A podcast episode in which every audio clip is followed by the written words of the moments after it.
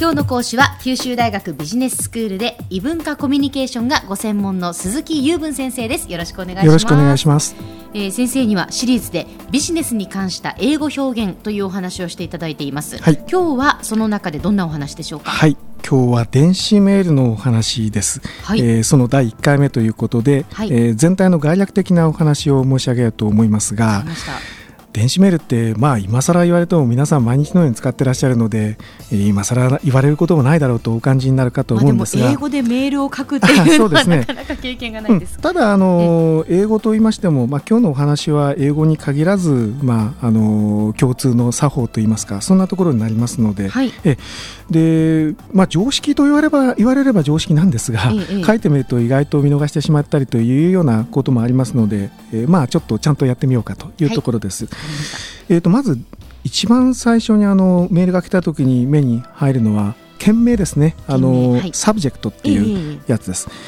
であそこは何を書いたらいいかっていうことなんですが、携帯なんかでは全く書かない人もいますよね最近、はい、あれ非常に不安であのジャンクメールの一種なのか何なのかあるいは非常に面倒くさがり屋であの 大した中身のないようなものが送られてきてるのかとかいろんなことをいぶかるもんなんですけども。えー特にビジネスの世界ではこれはジャンクメールではなくて、あのちゃんとしたメールであって返事がちゃんと欲しいんだっていうことを向こうにアピールしないといけないわけですね。でそれの一番いいアピールポイントは subject になるわけです。中身をいくらよく書いても、 subject のところでなんだこれだと思われたらいかんのですよね。 subject はとても大切だということが言えます。でそのためにあのどういうものを書いたらいいかということになると、第三者があの考えつかないようなつまりこの通信をする2人の間でしかわからないようなことあるいはそれに近いようなことを中に含めるというのがコツですよね。いやそれはあ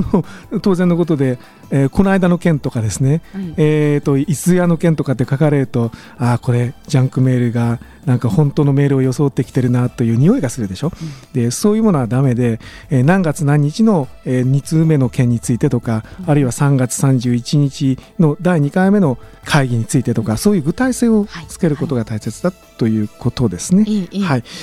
あるいはその自分の名前をですね、あの書いてもいいかなと、誰々よりというようなことを直接 subject に書いてもいいかなと思いますね。それだけでも随分効果があるだろうと思いますね。私もよく FM 福岡の小浜ですというふうに書いたりします。件名のところに。ははは、それを装う人はいるかもしれませんけどね。そっか、それは気をつけないといけませんね。はい、えそしてあのいろいろと本文以外に、えー、くっつけるものがあると思うんですけど、あのいわゆるシグネチャーってやつ、えー、日本語では署名というやつがありまして、自動的にこうつくような設定をしている人もいると思うんですけど、まあ、手動で書く人もいると思うんですがあの手書きをする人でえー、ついつい手紙の、えー、やり方を真似をして一番最初の右上の方に書いたりする人が時々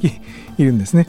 で電子メールでは普通書くんだったら最後に左下っていうのが普通だと思うんですが、あのまあこれはもう皆さんあの最近間違える人は少ないと思うんですけども自分が開いてるメールのソフトのウィンドウ窓ですね、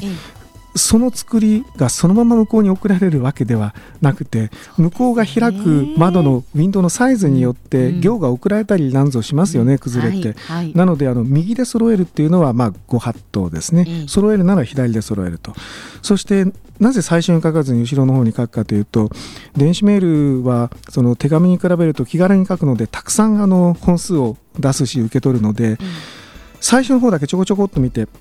これはこの先も全部読まないといけないメールなのかそれとももうここで捨ててもほとんどいいやというメールなのかっていうようなことを大抵読み手の人はあの選別をしてるんですね。なので最初にあの余計なことをごちゃごちゃと書かずにすぐにあの要件が見て取れるような形にするために余計なものを最初に書かずに書くんだったら最後へ回せと、そういうことになりますね。はい、はいえーと、それからですねそういう意味で言うとあの挨拶表現などはもう最低限でいいと。えー、ともう「ヘロー」だけでもいいと思うんですよね。あのそこにあのいわゆるそのフォーマルな手紙に書くような長い先日はどうもお世話になりまして ななんたらかんたらというあれを書きすぎるのはメールではご法度であると。で逆にあのメールっていうのは完結を旨とするがゆえに、えーと手紙のようなフォーマリティできちんと書くとかえってあの何かこの人は変だなと、うん、えー、かえってあの失礼なんじゃないかという気持ちすらあの向こうの人が感じることがありますので注意しましょうとい。うことですね。はい、で、と、ただそうは言ってもですよあの電子メールで初めて書く相手の人に、えー、直接会ったことがないのにちょっとしたあの結構なお願いをしなきゃいけないというような場面も考えられますよね。でそういう場面が私たち非常に迷うことなんですがあの英語を使うあのネイティブスピーカーの先生方にアドバイスを求めてみるとそういう場合はあのもしかしたら丁寧すぎるかもしれないというリスクの方がまだましであまりあの中途半端な書き方をすると相手の人にあの逆に不快を与えるかもしれないという方も考えるんですが、うん、まああのそちらの方が恐ろしいかなと。だから丁寧に初めての時は、あのリクエストをする時はあのちょっと丁寧すぎるかもしれないなと思ってもそのように書こうとい。うアドバイスをいただいてますのでご参考にしてください。はい、その他ですねあのいろいろあるんですが、うん、えっ、と引用をするときにですね、はいはい、あの相手の方の言ったことを引用するときに全部そのまま引用する人がいますね。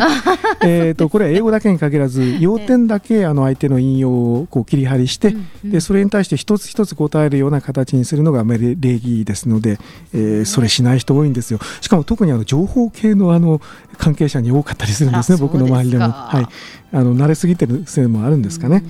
で延々と今までのメールを引用してなんか今までの10往復ぐらいのやり取りが出てきたりするでしょ。僕もあれもちょっと刺激になりますね。はい、あとですね、はい、あの電話番号ですね。あの国際的なメールにする時のやり方ですが、はい、092ですよね福岡ね、ええ、で最初の0はいらない92で始まってその前に日本の国番号の81をつけると、はいはい、でその前のえーと、国際のかけ方は国によって違うので、普通プラスと書きますね、プラス81-92としてその後福岡の番号が続くというようなことになってます。はい、では先生今日のまとめをお願いします。そうですねはい、えーと、ジャンクメールでないことをアピールしようということですね、件名で。そして全体に完結を胸にしようということ、そして手紙と違う部分を意識してやりましょうということであります。はい。えー、今日は九州大学ビジネススクール異文化コミュニケーションの鈴木雄文先生にビジネスに関した英語表現電子メールの、まあ、概要をご紹介いただきました。ありがとうございました。ありがとうございました